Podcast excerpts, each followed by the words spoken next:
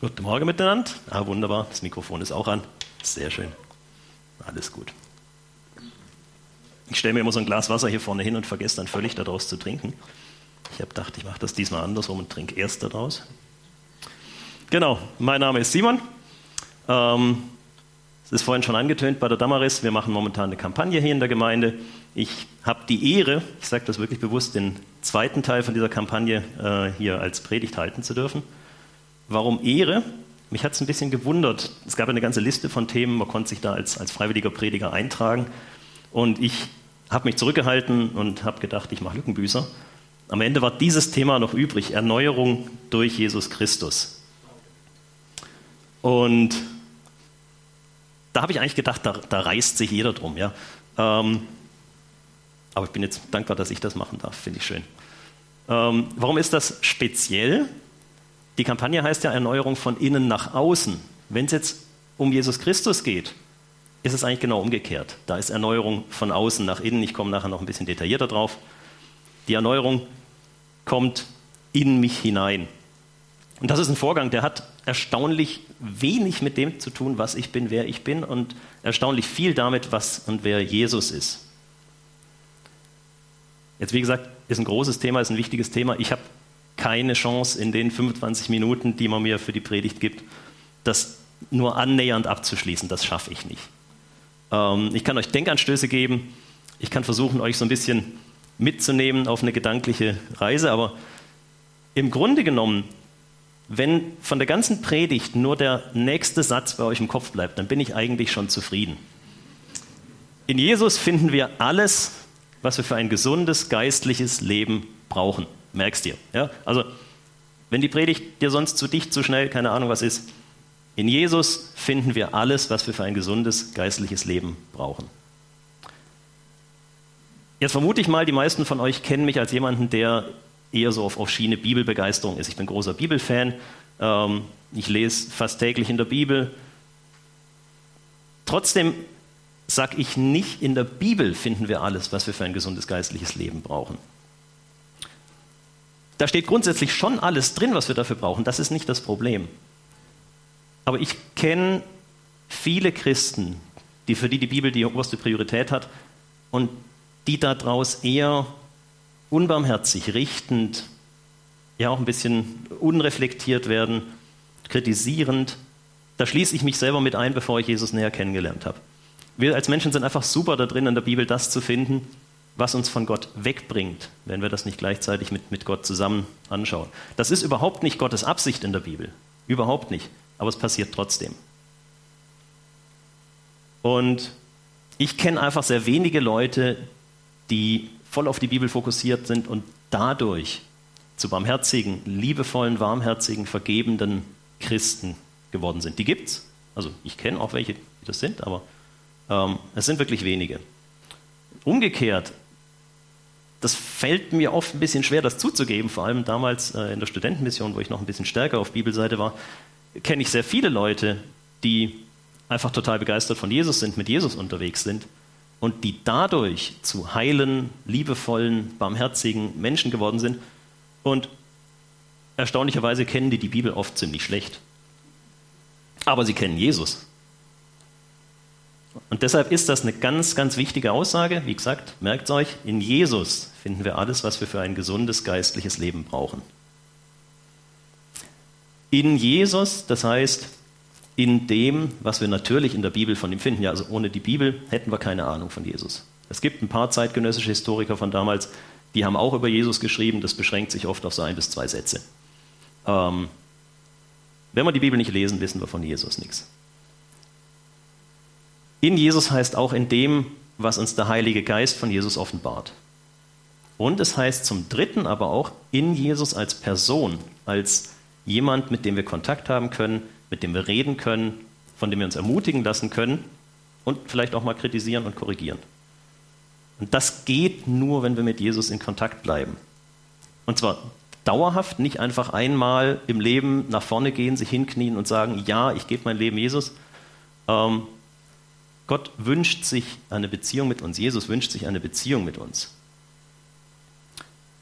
Wenn ich überlege, wie das bei mir damals gelaufen ist, wo ich so meinen Weg in Richtung Glauben durchgemacht habe. Ich bin christlich aufgewachsen, christlich geprägt und alles.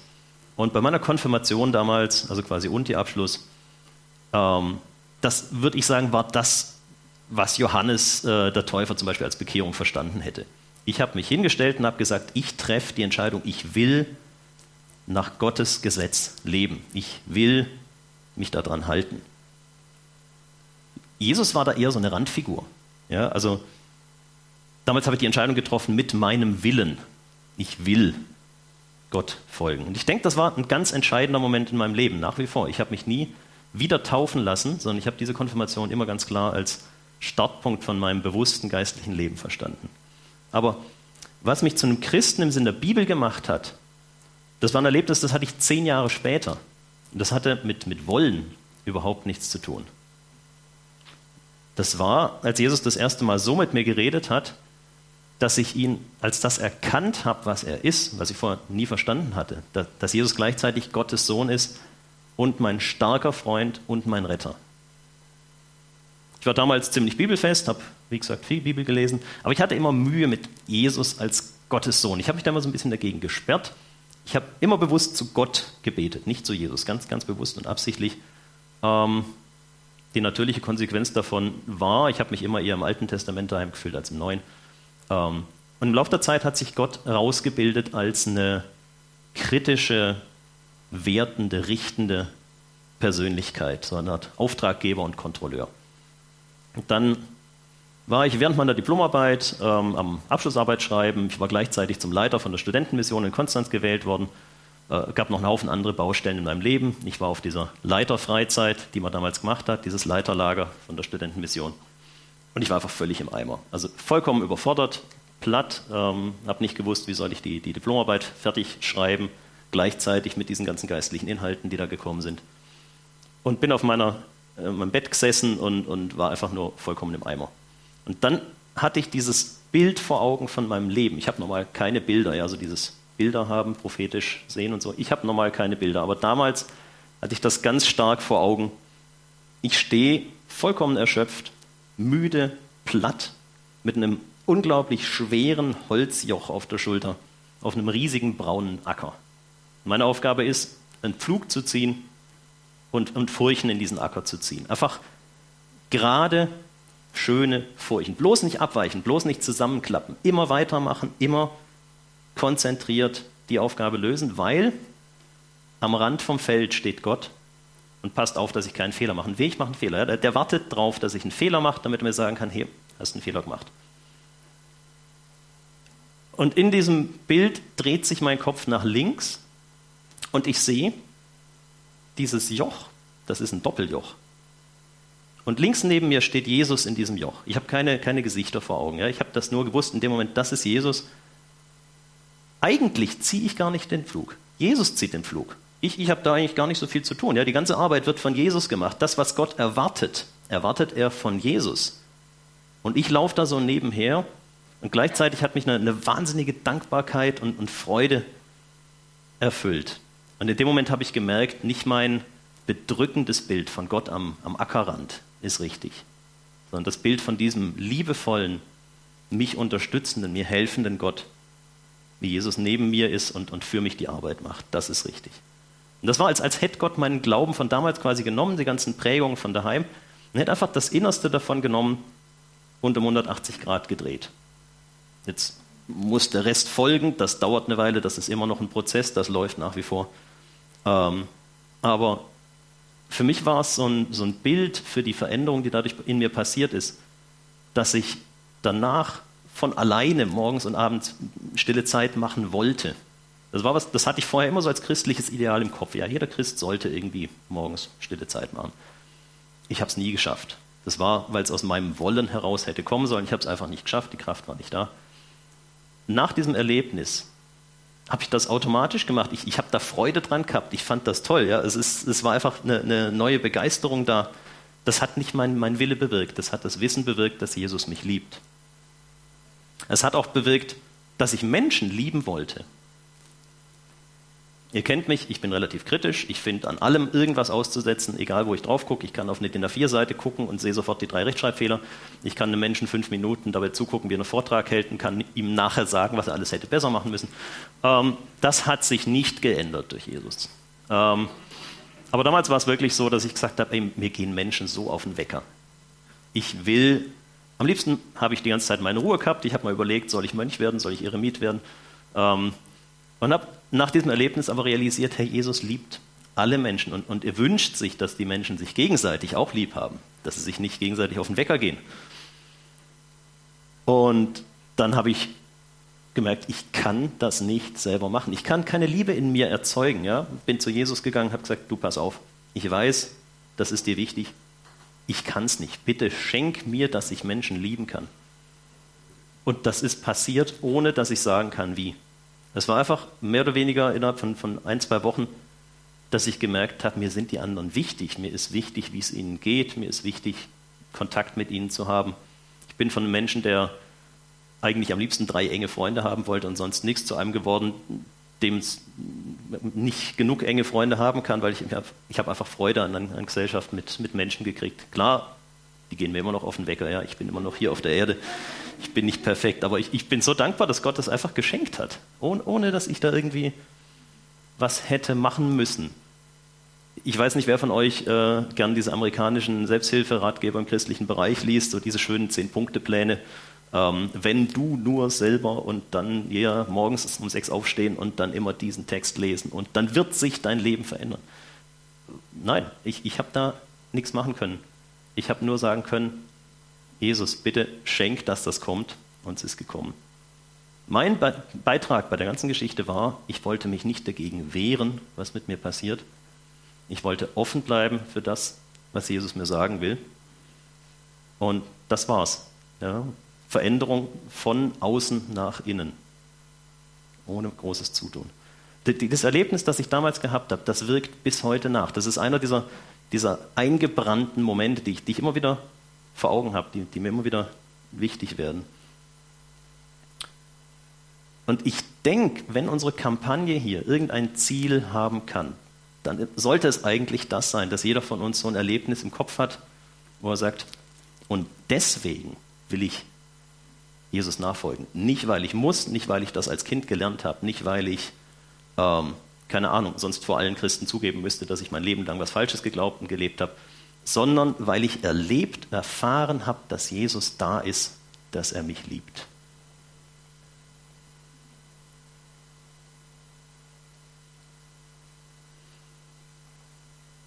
Wir wünschen uns ja in der Kampagne eine Veränderung von innen nach außen, also von mir als Einzelperson, jeder Einzelne soll sich angesprochen fühlen, soll sich verändern, dann über meine Handlungen, meine Worte, auch über die Leute in der Gemeinde, die mich dann anders verändert erleben in die Welt außenrum, dass wir eine Außenwirkung haben. Das ist ja das, was wir im Endeffekt uns wünschen bei der Kampagne, dass wir erneuert werden, dass unsere Gemeinde erneuert wird und dass darüber unser Umfeld erneuert wird. Das funktioniert erst, wenn Jesus jeden Einzelnen oder genug, genug Einzelne, sage ich mal, von außen, von sich her in mich hinein verändert hat. Also nochmal, ich bin erklärter Bibelfan, aber ich bin trotzdem überzeugt, die Prioritäten müssen so rumgeordnet sein, erst Jesus kennenlernen, dann die Bibel kennen. Mir ist klar, es gibt Menschen, die lesen die Bibel als Nichtchristen, kommen darüber zum Glauben. Bestreite ich nicht. Da ist der, der Anteil vom Heiligen Geist, der uns die Bibel erklärt. Die Bibel selber sagt, wir können sie nicht richtig verstehen ohne den Heiligen Geist. Aber die Bibel selber, das Wort Bibel, also das gedruckte Wort, das bleibt stumm oder wird anklagend, wenn wir es ohne Jesus ohne den, den Heiligen Geist lesen. Die bestätigt uns in unserer schlechten Selbstsicht, die, die führt uns nicht in eine gute Nachricht rein. Und damit wir die Bibel mit Gewinn lesen können, muss erstmal Jesus im Zentrum stehen. Ganz im Zentrum. Jesus als jemand, den wir erlebt haben, den wir lieben gelernt haben. Aus Erfahrung raus, nicht aus Wissen. Eine Person, die uns nah ist, die mit uns interagieren kann. Das ist ein ganz wichtiger Punkt. Das unterscheidet das Christentum im Grunde genommen von allen anderen Religionen. In jeder Religion fange ich an mit, ich muss bestimmte Sachen glauben. Dogma 1, 2, 3, 4, 5. Wenn ich die geglaubt habe, dann geht mal so mein Weg in dieser Religion los. Das sind so, so Grundannahmen, die muss ich einfach treffen. Das Christentum ist in der Hinsicht unterschiedlich davon, weil Jesus erlebbar ist und jede große christliche Veränderung in einem Menschen drin passiert dadurch, dass diese Person Jesus erlebt. Und dann geht's los. Dann kommt der ganze Rest, dann wächst in mir auch der Wunsch, mehr von Gott zu erfahren, mehr, mehr von ihm zu wissen, Bibel lesen, ihm gehorchen und so weiter. Das kommt alles im Nachhinein. Und wenn wir die Bibel genau lesen, dann sehen wir das, auch im Alten Testament immer wieder. Gleichzeitig sehen wir im Alten Testament aber auch sehr stark, dass wir Menschen total die Tendenz haben, das Mist zu verstehen. Und zu denken, wir wären die Hauptakteure, wir wären diejenigen, die gehorchen müssten, die, keine Ahnung, was auch immer machen müssten. Wir, wir sind die, die Macher. Und das sind wir nicht. Jesus ist der eine große Hauptakteur in der ganzen Geschichte. Er kommt auf die Erde, wird wie wir. Er tut göttliche Wunder, obwohl er ein Mensch ist. Er stirbt für uns, er steht wieder für uns auf. Das macht alles er. Und ich denke, das ist es, was Johannes meint. Johannes ist ja ganz, ganz stark in diesen Ich bin-Worten, wenn er Jesus als den Weg, die Wahrheit, das Leben, die Tür zu Gott bezeichnet. Ich weiß nicht, wie es euch geht. Ich habe immer Mühe damit gehabt, dass da steht, Jesus ist die Wahrheit. Ja, das, das, gibt Leute, die sind so ein bisschen mystisch angehaucht, die finden das total scharf. Ähm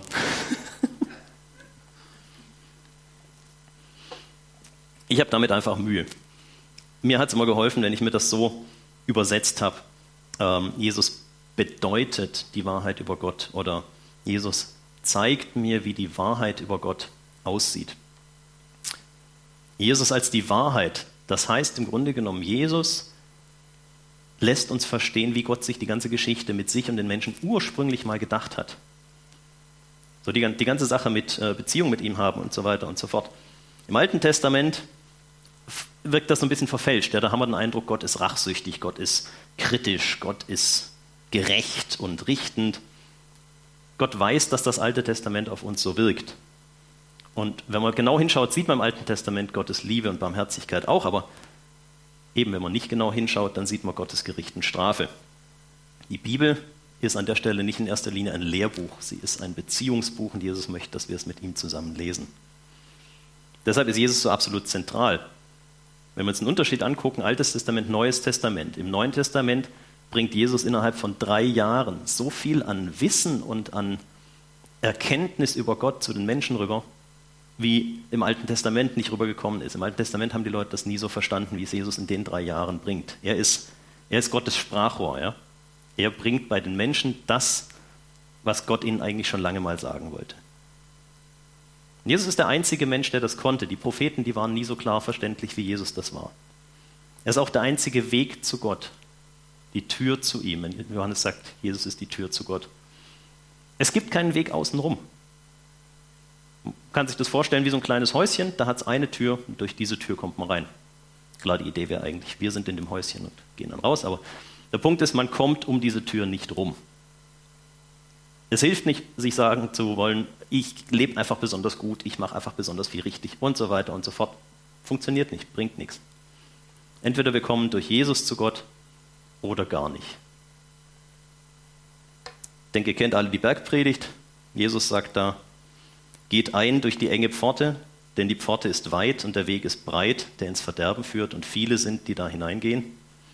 Denn die Pforte ist eng und der Weg ist schmal, der zum Leben führt und wenige sind es, die ihn finden. Für mich ist das keine gute Nachricht. Ja? Also offenbar gibt es nur einen kleinen schmalen Weg, den man gehen darf, und den finden noch nicht mal wahnsinnig viele. Das ist kein Evangelium. Das ist einfach nur eine unglaublich hohe Messlatte, die Jesus hier setzt und hilft mir erstmal überhaupt nicht weiter.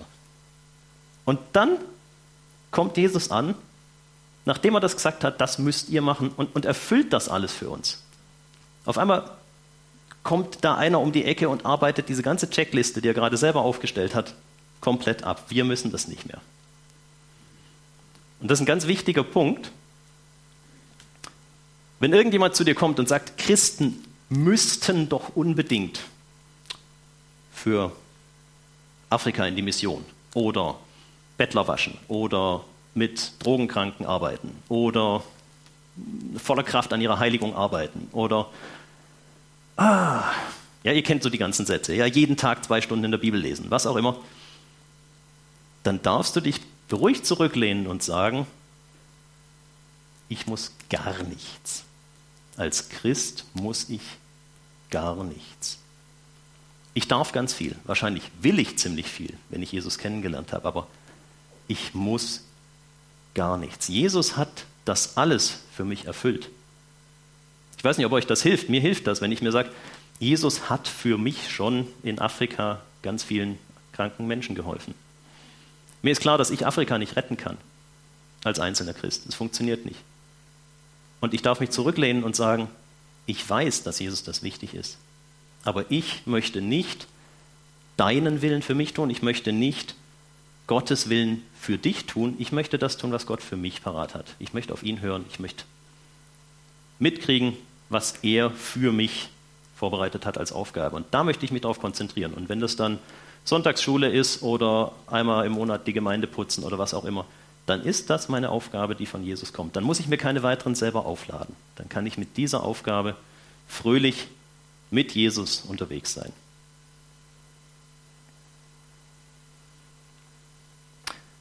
Es ist total elementar, dass wir als Christen wissen, wie wir rechtlich vor Gott stehen, durch Jesus, durch seinen Tod, durch seine Auferstehung.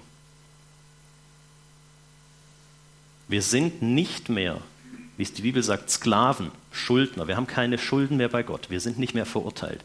Wir sind Kinder Gottes. Wir werden Kinder Gottes genannt, Erben Gottes, Hausgenossen Gottes. Wir sind keine Fremden, wir sind keine Bittsteller. Wir sind ganz nah bei Gott und wir haben diese Eigenschaft, Kind sein zu dürfen. Alles, was uns von Gott trennt, hat Jesus beseitigt. Ist weg, ist komplett weg. Mein eigener Anteil an dieser Erlösung ist ein winzig kleines Ja, das möchte ich gerne auch. Viel mehr kann ich zu dieser Erlösung nicht beitragen. Jesus hat den ersten, zweiten, dritten, vierten Schritt von dieser Erlösung gemacht. Auch wenn ich diese klare Entscheidung damals bei der Konfirmation getroffen habe, ich möchte mit Gott gehen, ich möchte Gott gehorchen, ist das nur ein, ein winziger Bruchteil von dem, was es braucht für meine Erlösung. Und den ganzen Rest, den hat Gott geschenkt. Das ist das, was wir als Erneuerung durch Jesus Christus verstehen. Von einem Menschen, eben einem Sklaven, Diener, Bittsteller, einem Menschen mit Fehlern, der nicht so leben kann, wie Gott sich das eigentlich vorgestellt hat, zu einem Menschen, dem das alles offen steht, der versöhnt mit, in Gemeinschaft mit Gott leben kann und der dafür nicht mal was beitragen kann oder muss. Vielleicht haben wir Angst, immer wieder irgendwas falsch zu machen. Gehört eigentlich der Vergangenheit an, braucht es nicht mehr. Klar, wir machen Fehler, logisch, wir sind immer noch sündige Menschen, aber jeder neue Fehler, den wir machen, ist von Jesus schon abgearbeitet, ist von Jesus schon vergeben. Vielleicht haben wir Angst vor anderen zu versagen, wenn wir uns auf eine neue Aufgabe ranwagen. Hey, braucht es nicht. Der Maßstab ist Gott und Gott ist es viel wichtiger, dass wir mit ihm unterwegs sind, als dass wir alles richtig machen. Vielleicht haben wir Angst generell vor Menschen, vor Problemen, vielleicht sogar vor Gott. Hey, nochmal, du bist ein herzlich geliebtes Kind Gottes. Stell dich wirklich als Kind von Gott vor. Vielleicht siehst du im Alten Testament einen, einen strengen, einen harten, einen heiligen Gott. Klar, ist er. Unser Gott ist streng, hart und heilig. Nicht uns gegenüber. Wir sind die Kinder. Wir stehen auf der anderen Seite. Er ist streng, hart und heilig gegenüber Jesus, der gesagt hat, ich nehme den ganzen Krempel, der bei euch da nicht stimmt, den übertrage ich auf mich. Und dann soll Gott mir böse sein, soll er auf mich sauer sein. Und für uns ist Gott dann einfach der liebende Vater, der die ganze Bibel durch immer für die Menschen sein wollte, aber es vor Jesus nie voll sein konnte. Ich komme langsam zum Ende. Die Band darf schon mal wieder auf die Bühne kommen. Und ich muss jetzt einfach mal was ganz Wichtiges sagen. Und zwar, das alles, was ich jetzt erzählt habe, ist nicht neu. Das kennen wir schon und so weiter. Diese Predigt bleibt vollkommen unwirksam, wenn du sie jetzt einfach abnickst und sagst, ja, ja, ich weiß, zentrale Bibel, Glaubensinhalte, Ähm, vielleicht sagst du auch, uh, das fühlt sich jetzt irgendwie so ein bisschen kitzlig an, da habe ich ein bisschen Angst vor, mich drauf einzulassen. Ist komisch, gell? jemand bietet uns seine uneingeschränkte Liebe ein und wir haben vielleicht Angst, uns darauf einzulassen. Halt das aus, lass dich davon nicht ausbremsen.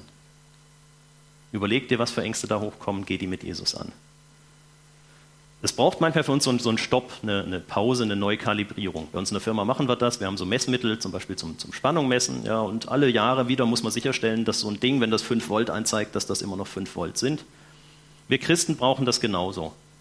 Wir sollten es nicht brauchen, wenn wir ständig mit Jesus unterwegs wären, aber ich denke, jeder von uns kennt das. Wir sind es nicht dauerhaft. Immer wieder kommen Momente, wo wir halt nicht so nah bei Gott sind. Und dann hilft es, wenn man so einen, so einen kleinen Stopp hat, so eine Neuausrichtung, eine Kalibrierung. Und da macht zum einen das Teilnehmerheft von unserer Kampagne einen Vorschlag, wie das gehen kann. Ich habe es mir angeguckt, ich habe gemerkt, für mich passt es nicht so ganz. Deswegen möchte ich euch einen alternativen Vorschlag machen. Und zwar, nimm dir ein oder zwei Stunden mal komplett frei. Nimm dir einen Block Papier, nimm dir einen Stift. Ist nicht ganz einfach, ich weiß. Vor allem, wenn es dann noch heißt, geh an einen ruhigen Ort. Ich sage euch, geht an einen ruhigen Ort, wo es euch nicht, wo euch niemand stört. Da helfen Oropax, da hilft Kapselgehörschutz, da helfen verständnisvolle Partner, da helfen Leute, die mal babysitten. Nehmt euch mal die ein, zwei Stunden Zeit.